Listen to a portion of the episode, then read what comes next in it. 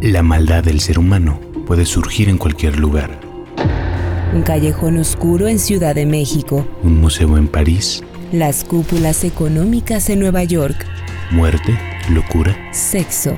Estafas. Planeta, Crimen. En el episodio de hoy, Colosio, Aburto y las preguntas que quedaron sin respuesta.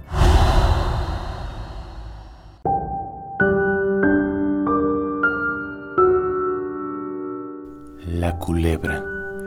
Todos los mexicanos conocemos esa canción. Es como el soundtrack de una película, una de intrigas políticas, y es como de película porque aquella escena no podía ser real. El candidato presidencial del PRI, con casi toda seguridad el próximo presidente de México, caía por un balazo directo en la cabeza. El asesinato de Luis Donaldo Colosio Murrieta el 23 de marzo de 1994 en Tijuana le recordó a México lo que significaba la palabra magnicidio, un término que no se usaba desde que mataron a Álvaro Obregón. El nombre de Colosio está ligado para siempre con el de Mario Aburto, el hombre que lo mató. Aburto ¿Un asesino solitario o parte de un elaborado complot político? ¿Un caballero águila que quería hacer justicia o un narcisista que buscaba atención? ¿Hubo un segundo tirador? ¿Hubo dos aburtos? 26 años después, muchas preguntas quedaron sin respuesta. Pero no solo eso. En 2019, con la desclasificación de archivos que se habían mantenido secretos por décadas, se supo que parte de la historia que nos contaron sobre Aburto no era cierta. ¿Cuánto tiempo se preparó para herir al candidato? Le pregunta al acusado un agente del Ministerio Público. No voy a hablar de eso. Contesta.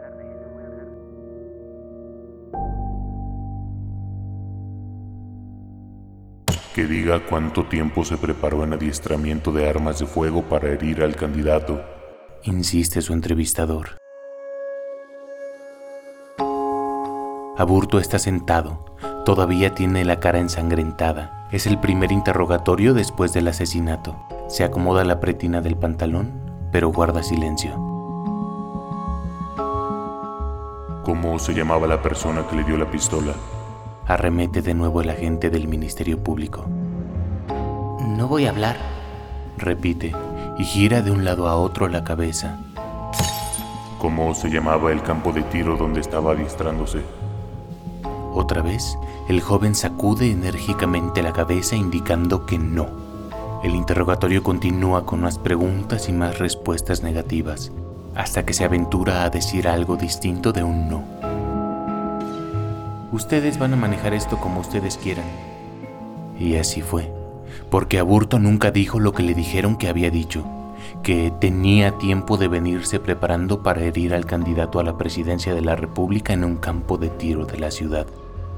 Esa fue la versión oficial de sus declaraciones en el 94 y la que quedó en los cuatro tomos de resumen del caso que se hicieron públicos en el año 2000, pero en la averiguación previa que ahora se conoce, Resulta que esa declaración ni siquiera está firmada por Aburto, ni por el Procurador de Derechos Humanos que supuestamente la presenció, porque reconoció que no estuvo en el interrogatorio completo.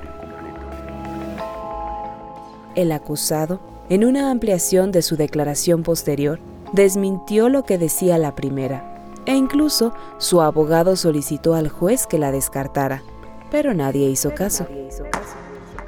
No solo las peticiones de Aburto y sus abogados no fueron escuchadas, sino que las autoridades buscaron la manera de reafirmar esta supuesta declaración. Policías detuvieron a los primos del asesino, Marcelino y Mauricio Ortiz, que aseguraron que días antes del homicidio, su primo Mario les había presumido un arma.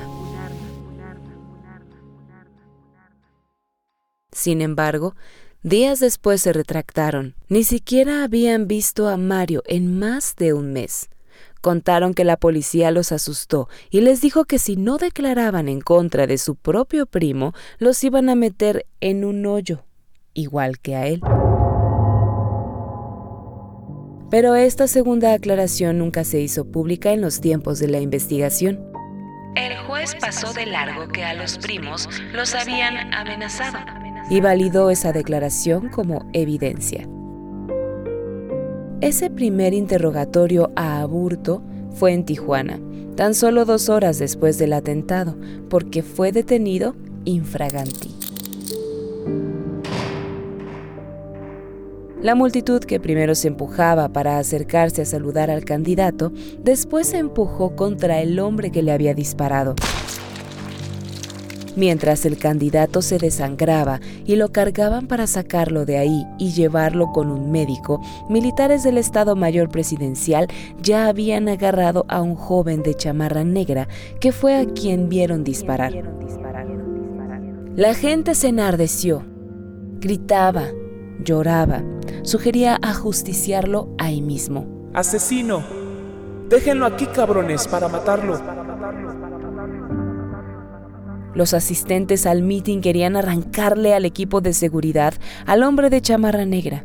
Querían lincharlo ahí mismo sobre el suelo terregoso de Lomas Taurinas, la colonia pobre en la que había sido el mitin.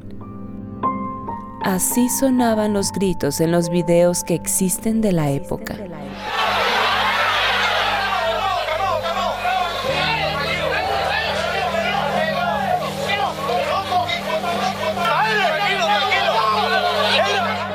El joven de chamarra negra se llamaba Mario Aburto. Nacido en 1970 en Zamora, Michoacán, emigró a mediados de los 80 a Tijuana, donde trabajaba como auxiliar de mantenimiento en una maquila. Tenía 23 años cuando jaló el gatillo que cambió el curso de la historia de un país. Dos días después del crimen, el 25 de marzo de 1994, Aburto fue trasladado al penal de máxima seguridad de Almoloya de Juárez. Ya bañado, afeitado y con el traje beige de reo, muchas voces dijeron que no era el mismo, que no coincidía la estatura, que el otro estaba más flaco, que tenía un lunar que ya no estaba, y después se quiso explicar que había sido una mancha de sangre. Las revelaciones del expediente desclasificado no ayudan a despejar las dudas, sino todo lo contrario. Por lo visto, en México, las personas pueden ser testigos de un delito sin haber estado presentes. Al menos así fue en el caso de Colosio. De los nueve policías federales que redactaron el primer parte informativo cuando Aburto fue detenido, Seis no participaron en realidad en la detención y aún así fueron presentados como testigos del crimen. En la ratificación de declaraciones, las irregularidades empezaron a brotar. Dos no estuvieron en Lomas Taurinas, sino en el hospital donde internaron al candidato. Uno grabó un video, pero estaba a varios metros del lugar de los disparos. Otro ni siquiera vio a Mario Aburto en el mitin. Una más fue una agente que dijo que se hizo pasar por periodista internacional para sacar la información. Y otros tres policías nunca hicieron la ratificación y no hay explicación de por qué no siguieron el proceso judicial.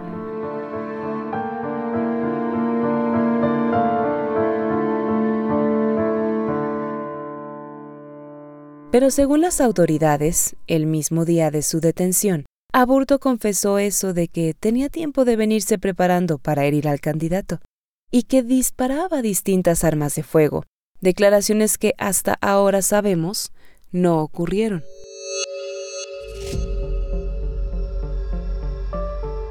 También se supone que dijo que su intención era herir al candidato para llamar la atención de la prensa y así poder exponer sus ideas pacifistas y la información que tenía acerca de diversos grupos armados que operaban en varios estados. ¿Qué ideas pacifistas? Después de detener a Aburto, toda la maquinaria del país empezó a trabajar en investigar quién era ese joven la Policía Municipal de Tijuana fue a su casa, en la colonia Buenos Aires, y encontró un baúl que sería clave en el caso. Adentro había un cuaderno con dibujos. Uno de ellos era de un hombre sentado en una silla presidencial. En otro, hay un hombre con la bandera de México cruzando en el pecho. resalta el águila del centro. Pero atrás del hombre hay otra águila, simulada, en un traje que trae puesto otra persona junto con un escudo, como se vestían los antiguos indígenas para sus combates y rituales. Las fuerzas de la paz son más grandes que las de la guerra, dice el dibujo. Según ese primer interrogatorio, Aburto se autonombraba un caballero águila, un guerrero.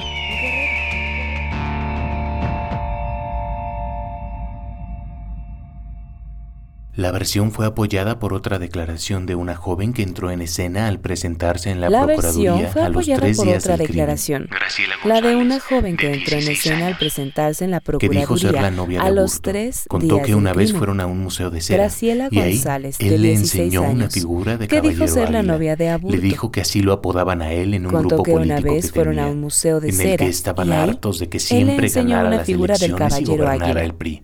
Le Y dijo que así lo apodaban a él en un grupo que político que tenía, armas. en el que estaban hartos de que siempre ganara las Graciela elecciones fue y otra que se gobernara retractó el de su declaración a los seis meses. Y también le contó, Eso sí estaba en el expediente que sabía público. manejar armas. Pero ahora salieron a la luz detalles Graciela de un fue careo entre otra que se ella y Aburto. retractó de su declaración a los seis meses. Eso sí, eso sí estaba en el expediente público, pero ahora salieron La a la luz detalles de un careo dice entre varias veces ella que ella y no para de llorar. Él también llora y le dice una y otra vez que si lo está haciendo por proteger a su familia, hasta que ella se retracta. La transcripción del careo no dice varias veces que No ella no para de llorar. Él también llora y le dice político. una y otra vez que si lo está Bueno, haciendo por proteger a su familia. Quedaba la imagen hasta del que cuaderno ella con se dibujos, ¿no?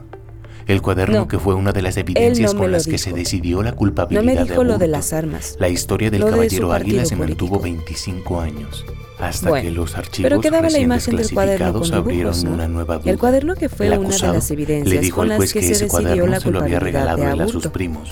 La que historia del caballero que águila se mantuvo dibujar. 25 años. Y efectivamente, hasta que los archivos uno de los primos, el mismo que se abrieron de decir que había visto el arma, El acusado le dijo al juez que ese cuaderno fue él se lo había regalado él a sus primos y que ellos fueron los que, lo usaron como para evidencia dibujar. contundente contra Mario. Y efectivamente, Mauricio, uno de los primos, el mismo que se retractó de decir que había visto el arma, declaró desde el principio que fue él quien hizo la mayoría de los dibujos en el famoso cuaderno que fue usado Aburto como evidencia fue condenado a contundente 42 años de cárcel Mario. ese mismo 1994.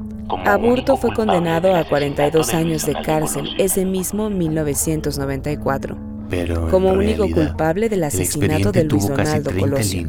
Pero en realidad, 300 la investigación tuvo casi se extendió 30 más de 5 líneas de años y pasó por las manos de cuatro 300 fiscales especiales Se designados extendió para el más de caso. 5 años El y primero pasó por las fue manos de Miguel cuatro Montes, fiscales entonces especiales ministro de la Suprema designados Corte. para el caso. Lo propuso la propia esposa de Colosio. El primero fue Miguel Riojas, Montes, la entonces mujer ministro que de en la medio Suprema de una Corte. enfermedad terminal vio morir a su marido y todavía luchó porque se supiera la verdad. Montes fue el primero que elaboró la teoría del asesino solitario, que no había ningún complot político detrás ni cómplices, y Aburto había actuado completamente solo de principio a fin. Nadie quería creerse esa versión, ni la propia Diana Laura. Antes de cinco meses, Montes renunció. En su lugar entró Olga Islas. Ella también concluyó que Aburto era un asesino solitario, y con la historia del caballero Águila y la confesión del acusado, pruebas que ahora muestran muchas contradicciones, con eso fue sentenciado. Pero nuevamente, nadie quedaba conforme con esa versión, y ella también renunció. 1994 fue un año que pareció correr a toda prisa. Nunca dejaron de pasar cosas, desde que inició con el levantamiento del Ejército Zapatista de Liberación Nacional, el EZLN, el primero de enero. Hubo otro asesinato nunca aclarado que cimbró de nuevo al PRI y a los Pinos. En septiembre fue asesinado José Francisco Ruiz Macié, el secretario general del partido, coordinador de los diputados priistas recién electos y cuñado del presidente Carlos Salinas de Gortari. Con la muerte de Colosio, se quedó como candidato Ernesto Cedillo, su jefe de campaña, Ganó las elecciones en agosto como era de esperarse y tomó el cargo el primero de diciembre, el día que originalmente hubiera llegado a ser presidente Luis Donaldo. Luis Donaldo. Su esposa no vivió para ver cómo eso no ocurrió. Medio mes antes murió de cáncer.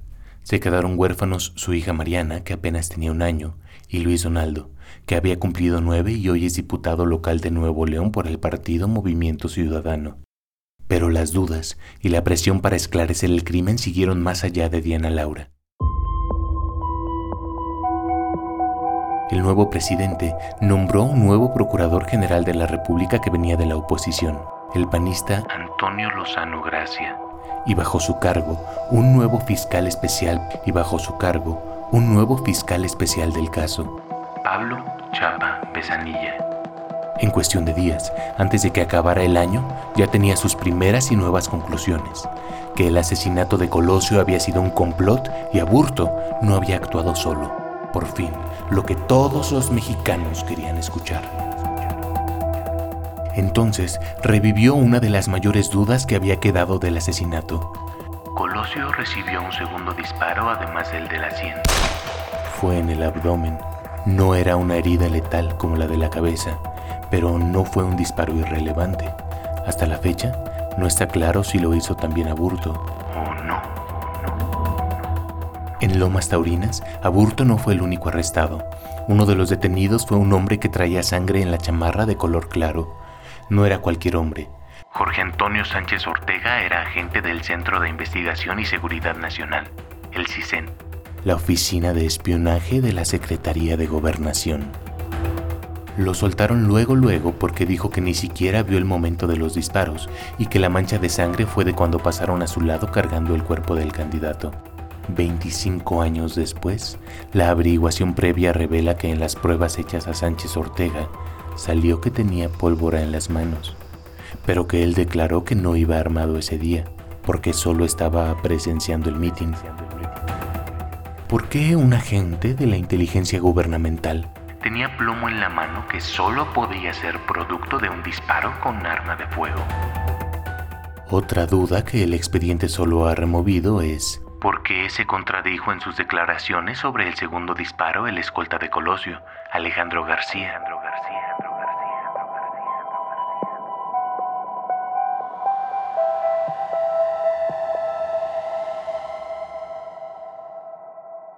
Primero dijo que no podía precisar en qué mano tenía la pistola a Burto, o si fue él quien le disparó en el abdomen, pero en una nueva declaración aseguró que sí lo vio con una pistola en la mano derecha. Incluso describió el arma y aseguró que el segundo disparo fue con un revólver. ¿Cómo es que el escolta de pronto recordó algo que había asegurado no haber visto? Además, García dijo que vio como Colosio cayó boca arriba con una mancha de sangre en el estómago, pero el candidato cayó boca abajo según el expediente. En los videos revelados como parte de la información desclasificada en 2019, hay un careo en el que Aburto le pide a este agente que diga la verdad y lo acusa, incluso de que él fue el que realizó el segundo disparo. Lo que Aburto siempre ha sostenido es que él solo jaló el gatillo una vez en la cabeza de Colosio y luego se cayó al suelo. Así lo contó en una reconstrucción de los hechos que actuó con lujo de detalles en Almoloya. Hacia abajo. Entonces el arma se va haciendo así y busco apoyarme de mí seguido y muy fuerte. Entonces hago esto así, esto así. Y el licenciado Colosio gira sobre su Pero en 1995 el fiscal Chapa Besanilla, con su nueva teoría del complot, mandó detener a otra persona que, según su investigación, sí había sido el segundo tirador. Era un pobre chofer, Otón Cortés, el chofer de Colosio. Estuvo dos años en la cárcel. Lo torturaron. Perdió un oído y le dio diabetes fue el chivo expiatorio que justificaba parte de las teorías maquinadas por el fiscal, pero al final, el testigo principal que dijo que lo había visto disparar, declaró que lo soñó. Otón Cortés murió en abril de 2020. reclamando una indemnización por todo lo que sufrió que nunca llegó.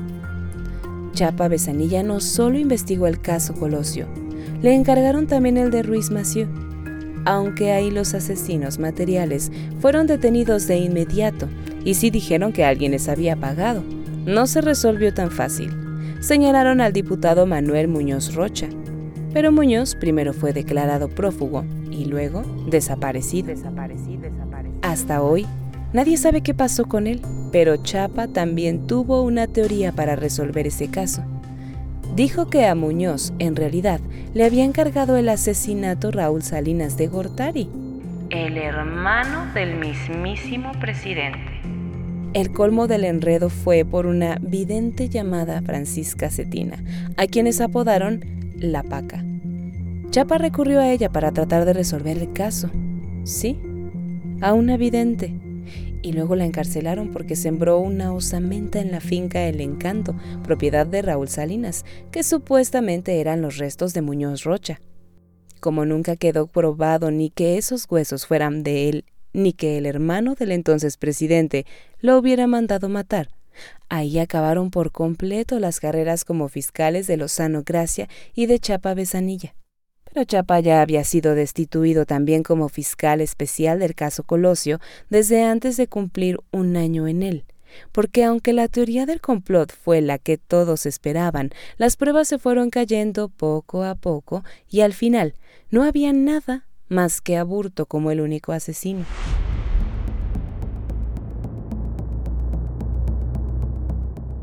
Aburto sí mencionó al presidente Carlos Salinas de Gortari una vez, una sola vez, y apenas se hizo público con la apertura del expediente, pero no lo mencionó para decir que le haya ordenado el asesinato ni nada sobre un complot.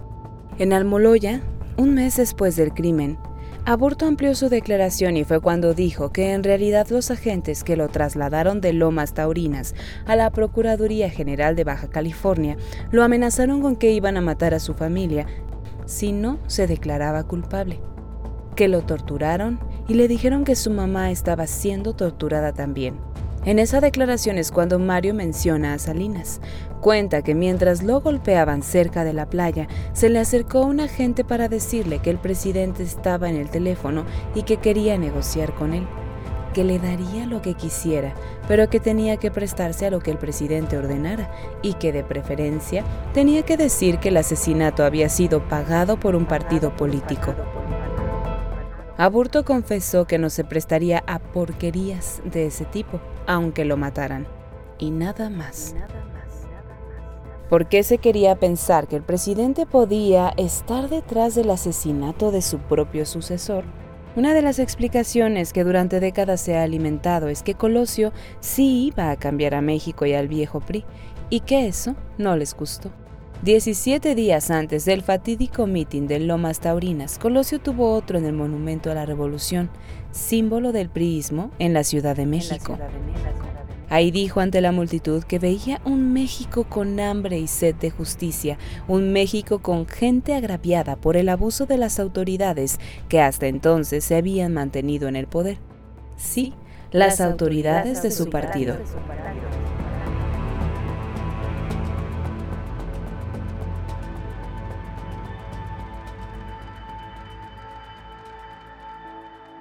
Ese discurso demoledor sacó ámpulas entre los priistas de la vieja guardia. Por primera vez, en más de 60 años de partido en el poder, parecía que ese hombre podía representar la transformación radical que la sociedad pedía a gritos. Aunque Luis Donaldo perteneciera al partido oficialista, parecía que ese candidato de 48 años y eterna sonrisa podría darle a México el giro que necesitaba. También se especuló con que ese candidato parecía ser distinto, honesto. No solo irritaba en la política, sino en otro grupo de poder, el narcotráfico. Y que por eso el cártel de Tijuana, el de los Arellano Félix, lo quería muerto. Colosio era carismático, los que lo conocieron lo describen como un hombre empático y fácil de querer. Quizá por ello, y por la manera en que se cortó su carrera presidencial, se ha vuelto un mito en la historia mexicana al que aún se le recuerda con nostalgia por lo que pudo ser y no fue. Como un prócer admirado, aunque nunca sabremos si realmente cambiaría al país. ¿O sería un presidente priista más? Lo cierto es que nadie pudo probar el supuesto complot político o del narco para asesinarlo. En 1996 llegó el último fiscal especial que revisó el caso, Luis Raúl González Pérez, el que dos décadas después sería el presidente de la Comisión Nacional de Derechos Humanos durante el sexenio de Enrique Peña Nieto. Dio marcha atrás a las teorías de Chapa Sumó miles de entrevistas y nuevos testimonios, reorganizó la investigación y al final solo se confirmó a Aburto como el único asesino. En el año 2000 se cerró el caso. González Pérez publicó cuatro tomos de resumen de toda la investigación y reservó el archivo completo por 35 años, hasta 2035. Pero en 2018, el periodismo logró lo que durante décadas pareció imposible, abrir los archivos antes de tiempo. La periodista Laura Sánchez Ley, respaldada por la Asociación Mexicanos contra la Corrupción y la Impunidad, peleó por esto ante el Instituto Nacional de Acceso a la Información Pública, que finalmente decidió que el caso era de trascendencia social e histórica y que saliera a la luz permitiría a los ciudadanos evaluar el desempeño de sus autoridades. Lo que se publicó no fue todo, sino la averiguación previa compuesta por más de 9.000 hojas, además de videos y audios de declaraciones, recreaciones, partes policiales, dictámenes oficiales y fotos. Todo esto reveló nuevos detalles del caso y demostró que las cosas no habían sido tal cual las contaron las autoridades en el siglo pasado. Incontables irregularidades quedaron al descubierto, pero en la maraña de contradicciones al final, muchas preguntas siguen sin tener respuesta.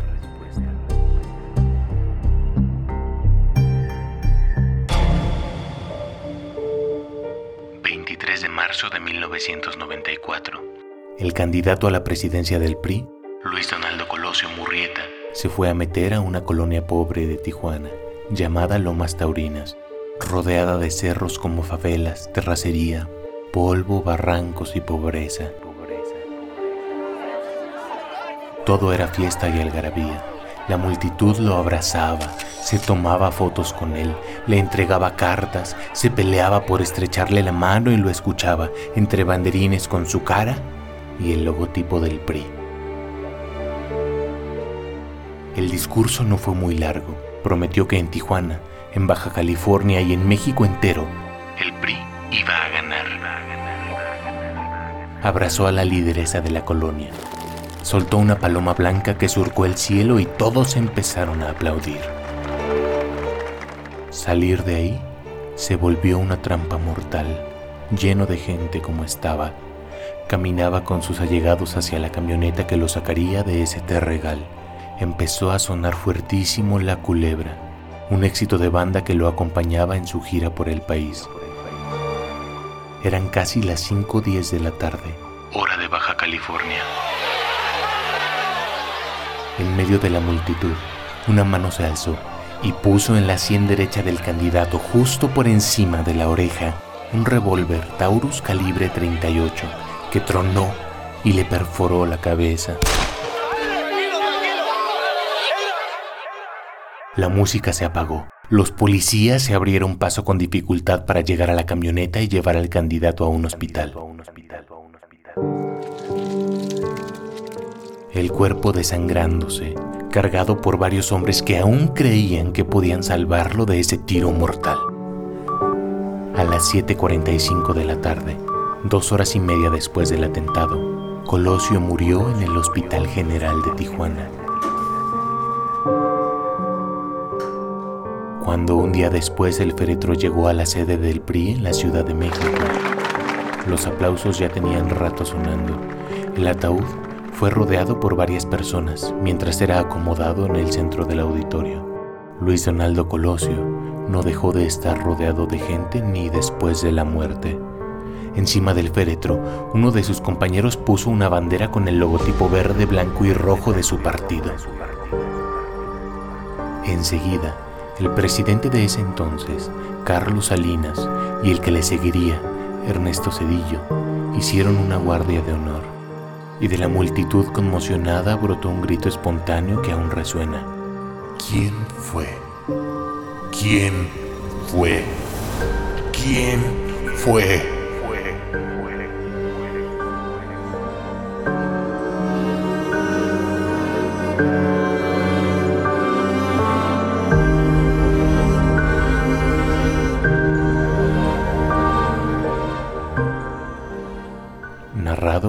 Mariana Perusquía y Ricardo Ribón.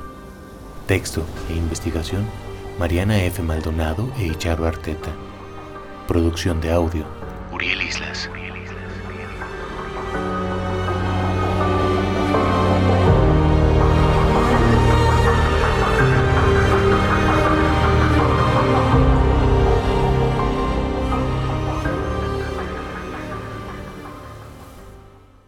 Esta fue una producción de Máquina 501 para el mundo. De Nada Mundo. Productor ejecutivo, Manny Mirabete.